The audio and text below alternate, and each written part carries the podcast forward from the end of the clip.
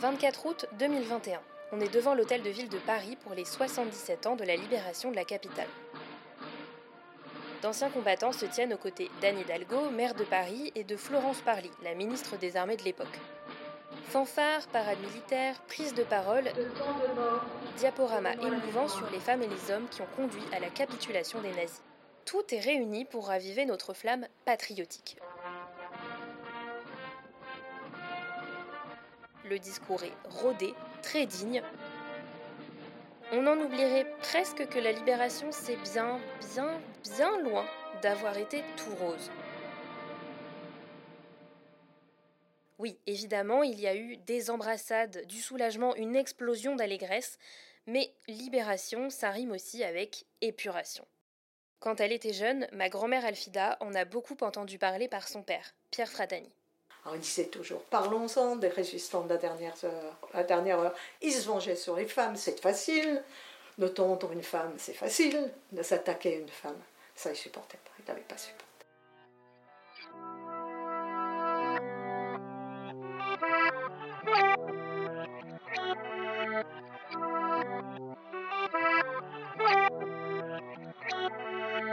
Mort au flic, épisode 5, l'épuration.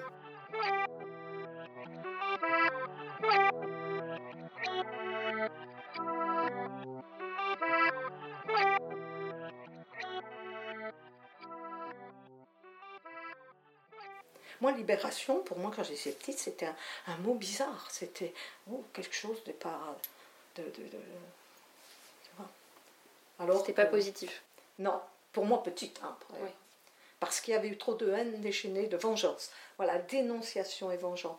Les vrais résistants, ben, on ne les connaissait pas, ceux-là, ils ne se vantaient pas, et bien souvent après, c'est même certains qui étaient des vrais résistants qui se sont fait Ben, là, ils ne supportaient pas, ils supportaient pas ce déchaînement qu'il y avait eu après. Mm. Et ils détestaient De Gaulle. Bah oui, parce que c'est lui qui avait créé les, les tribunes. bah oui. À la fin de la guerre, le gouvernement provisoire de la République française met en place tout un système judiciaire pour organiser l'épuration du pays via des commissions et des tribunaux spécialisés. Dans la police, l'épuration passe d'abord par tout un panel de sanctions administratives, comme la mise en retraite anticipée ou les mutations forcées.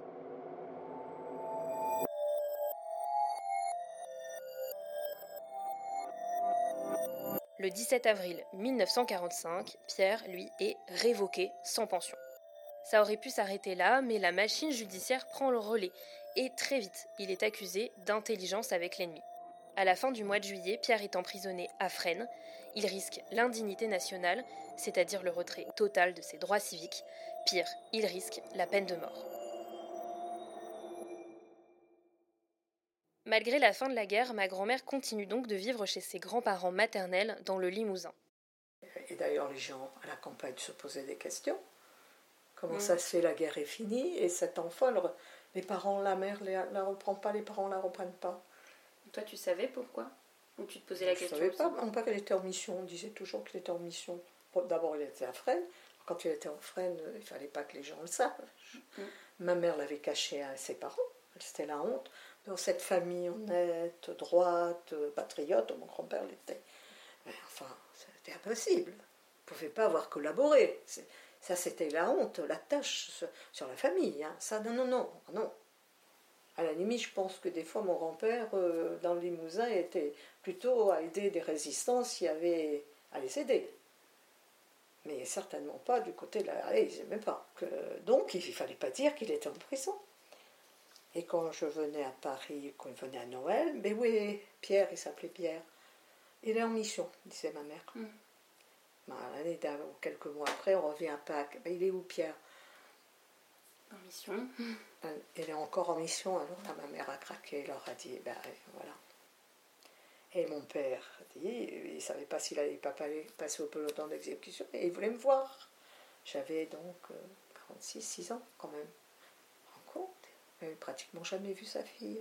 Si, quelquefois, là, quand il avait surgi, là, comme un diable, je voudrais bien la voir. Et ma mère m'a dit non, non, non, non, il ne faut pas qu'elle vienne te voir. Après Saint-Germain, dire à tout le monde, à, la, cantonade, j'ai vu mon papa derrière des grilles. Et tout le monde saura, euh, j'ai vu mon papa derrière des grilles.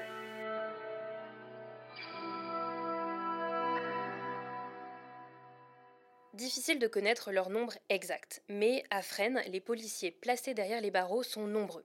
Pour vous donner une idée, même si Pierre était à la Sûreté nationale, sur les 400 policiers de la préfecture de police passés devant les tribunaux, près de la moitié ont été condamnés, dont 20 à la peine de mort. Certains ont travaillé dans les services politiques des différentes polices. Ils ont été chargés de démanteler des réseaux de résistants, d'arrêter des centaines de personnes juives, et ont fait leur horrible besogne avec zèle, sans se poser de questions. D'autres se retrouvent là suite aux manigances de leurs collègues. C'est ce que nous rapporte l'historien Jean-Marc Berlière, spécialiste de l'épuration de la police. Les gens qui sont en place à l'automne 44 et qui prennent les places, hein, il faut bien se dire, soit ils étaient depuis très peu de temps dans la résistance, parce que l'espérance de vie et de liberté d'un résistant, à moins qu'il ait vraiment de la chance, c'est quelques mois. Hein. Et euh, soit ils étaient d'une discrétion exemplaire, soit ils n'ont rien fait. Et c'est ce qu'on appelle, vous savez, les forces françaises de septembre ou les résistants de la 25e heure et tout. Mais par contre, ils sont là en octobre 44 et autres, et donc ils s'emparent des postes et ils vont inventer des exploits imaginaires et autres. Et euh, pour ça, il faut se débarrasser évidemment euh, soit des témoins, soit des gens qui occupaient ces postes. L'épuration de la police, c'est une auto-épuration, c'est-à-dire concrètement, ce sont les policiers eux-mêmes qui disent Oh, machin, c'était. Oh, machin, des fois, c'est tout simplement le chef, hein, ou c'est tout simplement le type dont on aimerait bien toucher la femme. Il hein. faut aussi comprendre ça. Hein. C'est très, très humain, excusez-moi, mais c'est comme ça. Euh, les policiers sont eux-mêmes les premiers à pousser à l'épuration parce qu'ils pensent bien sûr y échapper en dénonçant les collègues, et que plus la police sera épurée, plus elle sera pure. Et donc si vous êtes resté en poste dans une police épurée, ça veut dire concrètement que vous êtes un pur de pur. Et donc euh, ils ont été particulièrement violents hein, dans l'épuration. Ça a été lent, long, profond, violent. Hein. Euh, d'abord, des, milliers de policiers ont perdu leur poste. Hein plusieurs dizaines ou centaines qui ont été exécutés sans jugement au point d'un bois. Et euh, pour les autres, comme euh, votre arrière-grand-père, être révoqué, vous imaginez, ça veut dire perdre toute son ancienneté, euh, ne plus avoir le droit d'exercer, ne plus avoir de pension, ça peut paraître mesquin, mais c'est énorme. Il va y avoir des amnisties, il va y avoir des corrections de ces erreurs. Je peux vous dire que les gens, je ne sais pas comment votre arrière-grand-père a survécu à tout ça. En général, c'est un traumatisme très violent. Hein. D'autant plus que beaucoup de Français voulaient une épuration rapide et sans pitié, histoire de bien passer au Karcher tous les restes de Vichy. Et pour ces gens-là, être accusé de collaboration, c'est déjà être coupable. Alors il y a plein de gens qui étaient fous furieux, qui trouvaient que l'épuration c'était trop lent. Vous savez, eux, ce qu'ils auraient voulu, c'est un bain de sang tout de suite, des gens contre les murs qu'on fusillait. C'est pas ça, hein, la justice. On s'est battu contre les nazis, c'est-à-dire contre le contraire de l'état de droit. C'est pas pour se comporter pareil. Hein. Et donc, ça prend du temps. Et puis, euh, pour tout vous dire, euh, beaucoup de juges d'instruction faisaient traîner les choses euh, de façon à ce que les, passions s'apaisent, si vous voulez. Il était plus facile de prononcer un non-lieu ou une peine que les gens auraient trouvée scandaleusement basse en 46 ou en 47 qu'en 40, enfin 44. Hein. Donc il y a eu aussi la volonté de la part d'un certain nombre de juges d'instruction de laisser traîner les affaires hein, pour éviter ces excès, parce qu'il y a eu des excès terribles, hein, bien sûr. Puis alors il y a tous les gens qui voulaient se venger de policiers qui les avaient arrêtés. Alors des fois, ça n'a rien à voir avec la résistance. Les policiers, pendant la guerre, il y a des malfrats qui continuent de, faire leur métier de malfrats. On braque des banques, euh, on, on, raquette des gens et tout. Alors souvent, euh, en 44-45, ces gens diront non, non, mais on travaillait pour la résistance. Bien sûr, mais alors ce qui fait que les policiers qui les arrêtaient parce qu'ils faisaient leur métier de pégiste hein, ont été souvent euh, poursuivis euh, sur des accusations faites par des gens qui étaient pas plus résistants que vous et moi. Nous, mais voilà. Et c'est donc dans cette ambiance détestable que s'est retrouvé mon arrière-grand-père.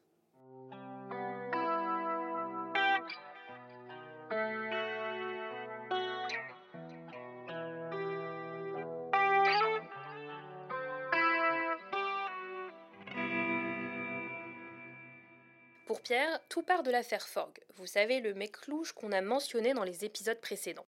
De ce qu'on trouve dans les différentes archives, on comprend que, pendant la guerre, ce Forgue mange un peu à tous les râteliers, qu'il trempe dans de drôles d'affaires et que Pierre le connaît. Celui qui enquête sur Forgue à la Libération, c'est le commissaire Orabona, un Corse. Il convoque Pierre comme témoin pour l'interroger sur sa relation avec Forgue et c'est le début des emmerdes. Parce que, en 44, Forgue s'est fait choper par les Allemands qui l'accusaient d'avoir aidé la résistance. Et Pierre avait alors déclaré devant les tribunaux nazis que Forgue n'était pas du tout un résistant, mais au contraire un soutien idéologique des occupants. Sauf que, en réalité, comme l'explique Pierre à Orabona, Forgue était, en tout cas à ses yeux, un véritable résistant et un indicateur privilégié, et qu'il a donc menti aux Allemands pour le protéger. Bref, c'est un sacré bordel et c'est suffisant pour attirer l'attention. De là, Orabona ouvre une enquête sur mon arrière-grand-père.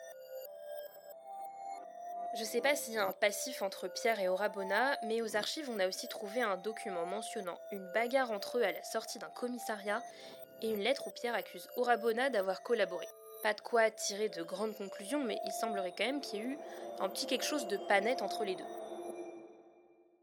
Deux choses bien concrètes sont reprochées à Pierre. En premier lieu, c'est le moment de reparler de la note de Beaumelbourg, le chef de la Gestapo en France, qu'on a découverte dans l'épisode 2. Elle date de 1941, au moment où Pierre doit quitter Douai pour Paris. Résumons. On a le chef des nazis en France qui estime que Pierre est un excellent agent de recherche contre les communistes, alors même qu'on a vu dans l'épisode précédent qu'il avait aidé des communistes à Douai, donc euh, ça déjà c'est carrément bizarre. Et puis, le deuxième reproche qu'on lui fait, c'est d'avoir arrêté en novembre 1942 Louis Lagarrigue, un résistant communiste. Lagarrigue est déporté quelques mois plus tard en Autriche, d'où il revient vivant, en 1945. Et il a témoigné contre Pierre. Mon arrière-grand-père passe un an en prison. Un an pour démonter ces deux accusations. Un an pour prouver son innocence. Pierre n'a jamais beaucoup parlé de la guerre à sa fille, mais à la mort de son épouse Raymonde, il a commencé à lui raconter sa vie en prison. Ma grand-mère avait alors 18 ans. Non, il m'a raconté comment avec une boîte de conserve qu'on découpe, on fait des carrés de chaque côté la boîte de conserve, et on fait avec des, on craque des allumettes, des bouts de papier ou de ce qu'on trouve sur la main pour faire réchauffer ce qu'on a.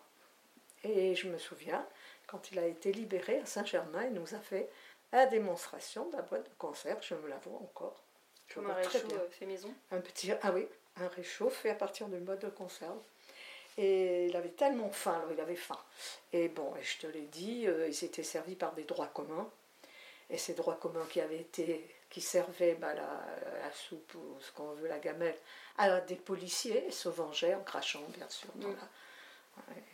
commençaient d'abord par cracher dedans et pour leur servir, bien sûr. C'est c'est voilà, c'est la, vie de la prison.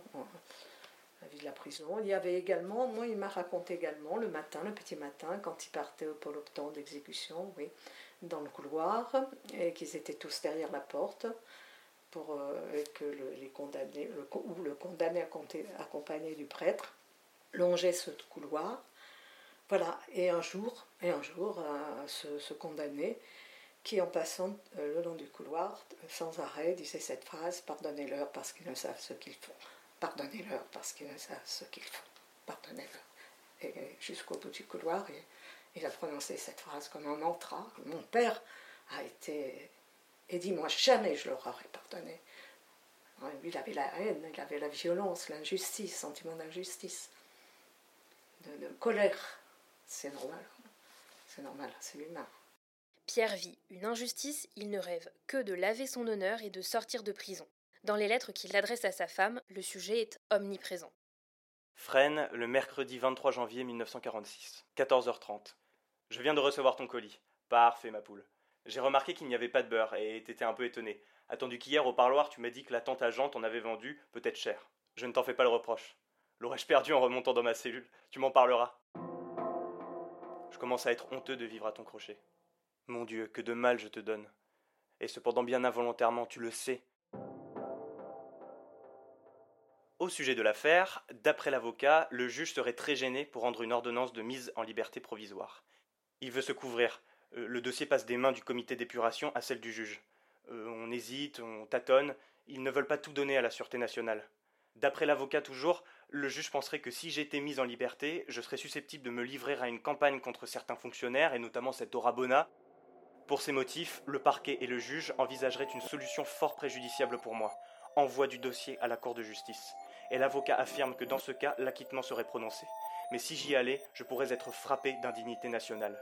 Ou bien alors je pourrais être traduit devant la Chambre civique qui ne prononce que cette accusation. Si je comprends bien, je serai donc immolé afin que les saletés, les immondices de la boîte ne soient pas connues. Quelle erreur Mardi, je te parlerai plus longuement s'il y a du nouveau. Je t'embrasse, Pierre. Pendant des mois, Raymond et Xavier, la sœur de Pierre, se sont acharnés à rassembler suffisamment d'éléments pour l'innocenter.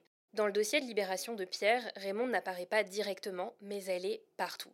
C'est à elle que les témoins s'adressent. C'est Raymond, par exemple, qui retrouve la trace de mademoiselle Chambon, l'une des principales témoins. Pendant la guerre, cette professeure de français a été prévenue par Pierre qu'une enquête avait été ouverte contre elle et qu'elle allait bientôt subir une perquisition. J'ai appris avec stupeur l'arrestation de M. Fratani. Ayant reçu en mai ou juin 1944 une dénonciation me concernant et une demande d'enquête sur moi, non seulement M. Fratani ne leur donna aucune suite, mais encore, il envoyait quelqu'un à mon domicile particulier pour me prévenir d'avoir à me méfier. Une enquête sur moi ou une perquisition à mon domicile aurait eu les plus graves conséquences, non seulement pour ma sœur et moi-même, mais aussi pour une liste d'environ 500 personnes de la résistance déposées chez moi. J'avais, en effet, en dépôt dans mon appartement 52 avenue de Breteuil, tous les cahiers du témoignage chrétien, parus clandestinement depuis l'armistice, et la liste de tous les diffuseurs de ce journal. On sait qu'il était activement poursuivi par les Allemands pour sa lutte contre l'hitlérisme et qu'ils ont déporté tous les rédacteurs, imprimeurs ou diffuseurs de ce journal qu'ils ont pu arrêter. Plusieurs sont morts fusillés ou d'épuisement dans les camps de déportation. Je suis donc heureuse de témoigner ma reconnaissance à M. Fratani, tout en regrettant que ce soit dans d'aussi tristes circonstances. Je suis persuadée qu'il ne peut être que la victime d'une erreur ou d'une injustice scandaleuse. Veuillez agréer, madame, l'expression de toute ma sympathie.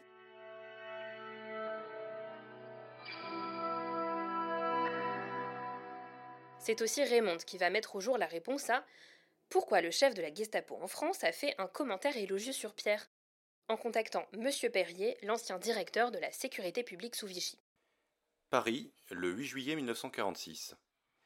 Madame, par votre lettre du 7 courant, vous me demandez si je peux vous indiquer dans quelles conditions j'ai établi en 41 une note concernant votre mari, l'inspecteur de police Fratani. Je ne connais pas M. Fratani, je ne l'ai jamais vu.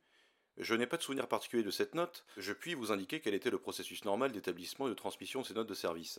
Doyen des contrôleurs généraux des services de police, j'avais mission de voir hebdomadairement le chef du service allemand, qui avait dans ses attributions la surveillance de la police française. Je devais, en vertu d'accords supérieurs, lui soumettre les projets d'arrêtés ou de décrets préparés à Vichy intéressant l'administration ou le personnel de la police, obtenir les laissés-passer de franchissement des lignes de démarcation pour les fonctionnaires mutés et leurs familles, prendre note des demandes administratives présentées par les Allemands afin d'en informer mon administration.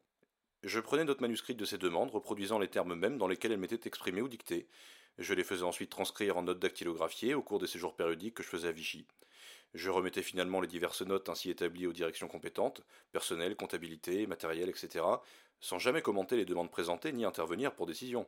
La note concernant M. Fratani a été certainement établie au cours d'une des conférences hebdomadaires de service, elle reproduit forcément les termes dans lesquels elle m'a été dictée et ne constitue pas une sollicitation directe ou personnelle du chef du service allemand. Je n'aurais pas manqué dans ce cas de la rapporter en d'autres termes.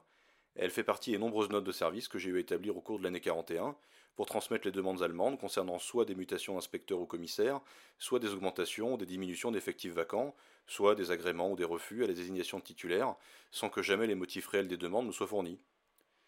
De l'appréciation qui est consignée dans la note concernant M. Fratani ne saurait résulter la conviction que ce fonctionnaire était persona grata auprès des Allemands, lorsqu'un inspecteur ou commissaire les gênait à tel ou tel poste, de le signaler à l'administration comme devant être mieux utilisé ailleurs en raison de ses compétences techniques particulières.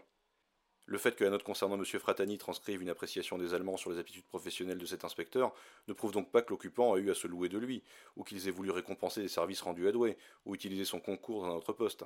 Ils avaient dans ce cas d'autres moyens d'imposer leur volonté. Mais la note prouve que les Allemands avaient incontestablement le désir de faire partir M. Fratani de Douai par le procédé normal de mutation administrative.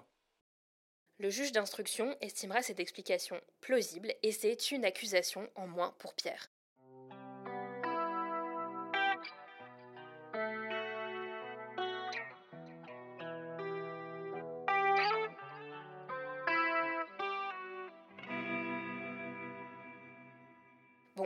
Reste le problème de l'arrestation du résistant. Aux archives nationales, dans un dossier, on a trouvé la retranscription d'un échange entre tous les protagonistes de l'affaire Lagarigue. C'est assez révélateur et en plus, on dirait une pièce de théâtre. Le 22 novembre 1942, j'ai été arrêté à Garches par la police française. Lagarigue Louis, 40 ans, infirmier. Cette arrestation a été faite par l'inspecteur Plouard avec lequel je me suis battu. Au moment où j'étais maîtrisé et maintenu à terre par Plouard, est arrivé l'inspecteur Fratani.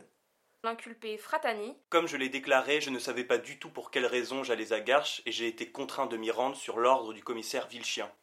Une fois arrivé là-bas, Plouard, qui exerçait une surveillance depuis 34 heures, m'a mis au courant et malgré mes protestations, j'ai été obligé de le remplacer pendant qu'il allait déjeuner. J'en ai profité pour parler au propriétaire de la villa, M. Diou, pour lui demander s'il n'y aurait pas un moyen de prévenir M. Lagarigue. Et malheureusement, nous n'avons trouvé personne. Sur ces entrefaites, Madame Diou est arrivée en courant, nous disant qu'on se battait à la villa. J'ai fait alors la réflexion qu'il vaudrait mieux ne pas arriver trop vite, au cas où Lagarigue pourrait arriver à se tirer d'affaire. Une fois sur les lieux, j'ai vu Plouard qui maintenait Lagarigue à terre, et c'est à ce moment-là que j'ai fait la fouille. Plouard m'a passé les menottes et est parti pour se nettoyer, car il était plein de sang. L'inspecteur Fratani a alors procédé à ma fouille. Il a trouvé sur moi un petit revolver, et comme je ne savais pas à qui j'avais affaire, je lui ai s'il ne pourrait pas le faire disparaître. Fratani m'a répondu évasivement et a gardé l'arme. À mon avis, Plouard a vu quand je prenais l'arme, et c'est pourquoi je n'ai pas pu répondre oui à Lagarigue. D'ailleurs, cette arme a été réclamée peu après, lorsque nos chefs sont arrivés, vraisemblablement avisés par téléphone par Plouard. Il m'a dit tout bas que j'aurais des avantages si je lui donnais des noms et des adresses, et si je lui désignais des dépôts d'armes. Naturellement, j'ai refusé. Je ne me souviens pas avoir demandé à Lagarigue de donner des noms et des adresses et de signaler des dépôts d'armes. Ce n'était d'ailleurs pas moi qui étais chargé de l'affaire à ce moment-là, puisque j'étais au service judiciaire et non aux affaires politiques. Fratani m'a bien tenu ses propos. C'était peut-être à cause de la présence des agents pour leur donner le change. Plouard n'était pas là lorsque j'ai demandé à Fratani de cacher le revolver, et je lui ai fait cette demande dès qu'il l'a eu trouvé sur moi. Dieu Robert, 33 ans. L'inspecteur Fratani m'a bien demandé de lui dire si je voyais la Lagarigue, mais je ne me souviens pas qu'il ait ajouté que c'était pour le prévenir. Il m'a également demandé si je voyais ses camarades, et je ne puis dire dans quel but. Par contre, il est exact que lorsque nous sommes revenus à la villa, il nous a dit de ne pas nous presser. De mon côté, je cherchais à voir des camarades de la Garrigue pour pouvoir l'avertir, mais malheureusement je n'ai vu personne. Je persiste à vous déclarer que l'inspecteur Fratani a procédé à ma fouille après le départ de l'inspecteur Plouard, et qu'ayant trouvé sur moi un petit revolver, il a refusé de le faire disparaître alors que je le lui avais demandé. Il est exact que l'inspecteur Plouard ne se trouvait pas là lors de la fouille, ou du moins qu'étant en train de rajuster ses vêtements, il ne pouvait surveiller celle-ci. À ce moment, nous introduisons le témoin Plouard Charles, 45 ans, inspecteur de police. Il est exact que l'inspecteur Fratani a accompagné M. Diou. Lorsqu'il est revenu, la garrigue était maintenue par moi et déjà maîtrisée. J'ai demandé à mon collègue de le fouiller pendant que je rajustais mes vêtements. Je lui ai demandé de le fouiller partout car je m'étais aperçu qu'il avait tendance à porter ses mains vers ses jambes. De fait, l'inspecteur Fratani a trouvé un petit revolver dans la chaussette de M. Lagarrigue. Bien que je puisse me douter de l'existence de cette arme, Lagarrigue ne s'en était pas servi, et je ne l'avais pas vue. Effectivement, je m'étais pas servi de cette arme que l'inspecteur Fratani a trouvée dans ma chaussette. Au moment où Fratani a trouvé l'arme, comme M. Robert Lagarrigue Diou. lui demandait si on ne pouvait pas la faire disparaître, il a répondu qu'il n'était pas seul. À ce moment-là, je rajustais mes vêtements dans la pièce à côté. Comme je l'ai déclaré le Pierre 7 mars Fratani. dernier, il m'aurait été difficile de dissimuler l'arme, d'autant que celle-ci m'a été réclamée par mes chefs dès leur arrivée. Je ne sais comment ils avaient été prévenus. Je crois que j'avais fait prévenir la brigade soit par l'intermédiaire de M. Diou, soit par une autre personne. En tout cas, nous n'avions pas parlé de revolver, mais il est extrêmement vraisemblable que le chef de la brigade l'ait réclamé car il savait que M. Lagarrigue devait être probablement armé. De toute façon, Robert Diou. lors de l'arrivée des chefs policiers, le revolver a été réclamé par eux. Je tiens à vous préciser que j'ai été réprimandé par le chef de service pour n'avoir pas été présent lors de l'arrestation. Euh, je me souviens pas de ça, hein. Là aussi, les explications de Pierre paraissent plausibles au juge d'instruction. Enfin, après un an d'incarcération, l'affaire est classée sans suite. Le juge écrit En réalité, Fratani ne paraît pas avoir pris part très active à cette opération. Il est en tout cas certain qu'à cette occasion, il n'a manifesté aucun zèle et fait preuve d'aucune initiative susceptible de faire retenir ce fait à son encontre.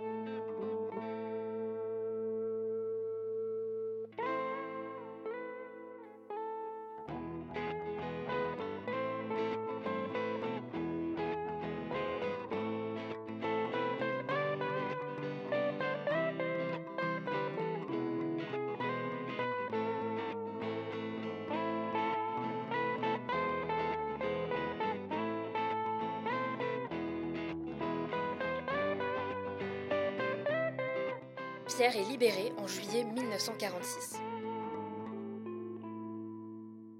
Aussitôt sorti de prison, Pierre quitte Paris. Il part se planquer à Toulon où vit sa sœur.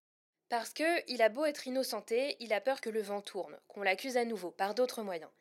Et puis, surtout, Pierre est toujours exclu de la police. Depuis Toulon, pendant encore un an, il va de nouveau se battre contre l'administration. Il finit par réintégrer ses fonctions le 2 juillet 1947. Il devient inspecteur de la police de l'air et des frontières à l'aéroport du Bourget. Pour la première fois, ma grand-mère quitte le Limousin pour vivre avec ses parents. Pour Pierre, c'est le retour à la normalité.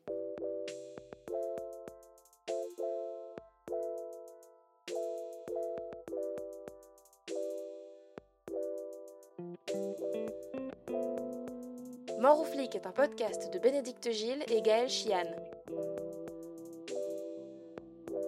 La musique a été interprétée par Simon Gilles.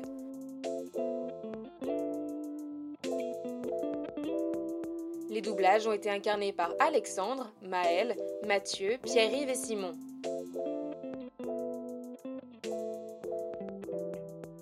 Merci à Jean-Marc Berlière pour son expertise. Et merci à Alfida pour sa participation. On se retrouve très bientôt pour le dernier épisode. D'ici là, n'hésitez pas à nous suivre sur Instagram, à nous laisser un max d'étoiles sur votre appli de podcast et à parler de nous autour de vous.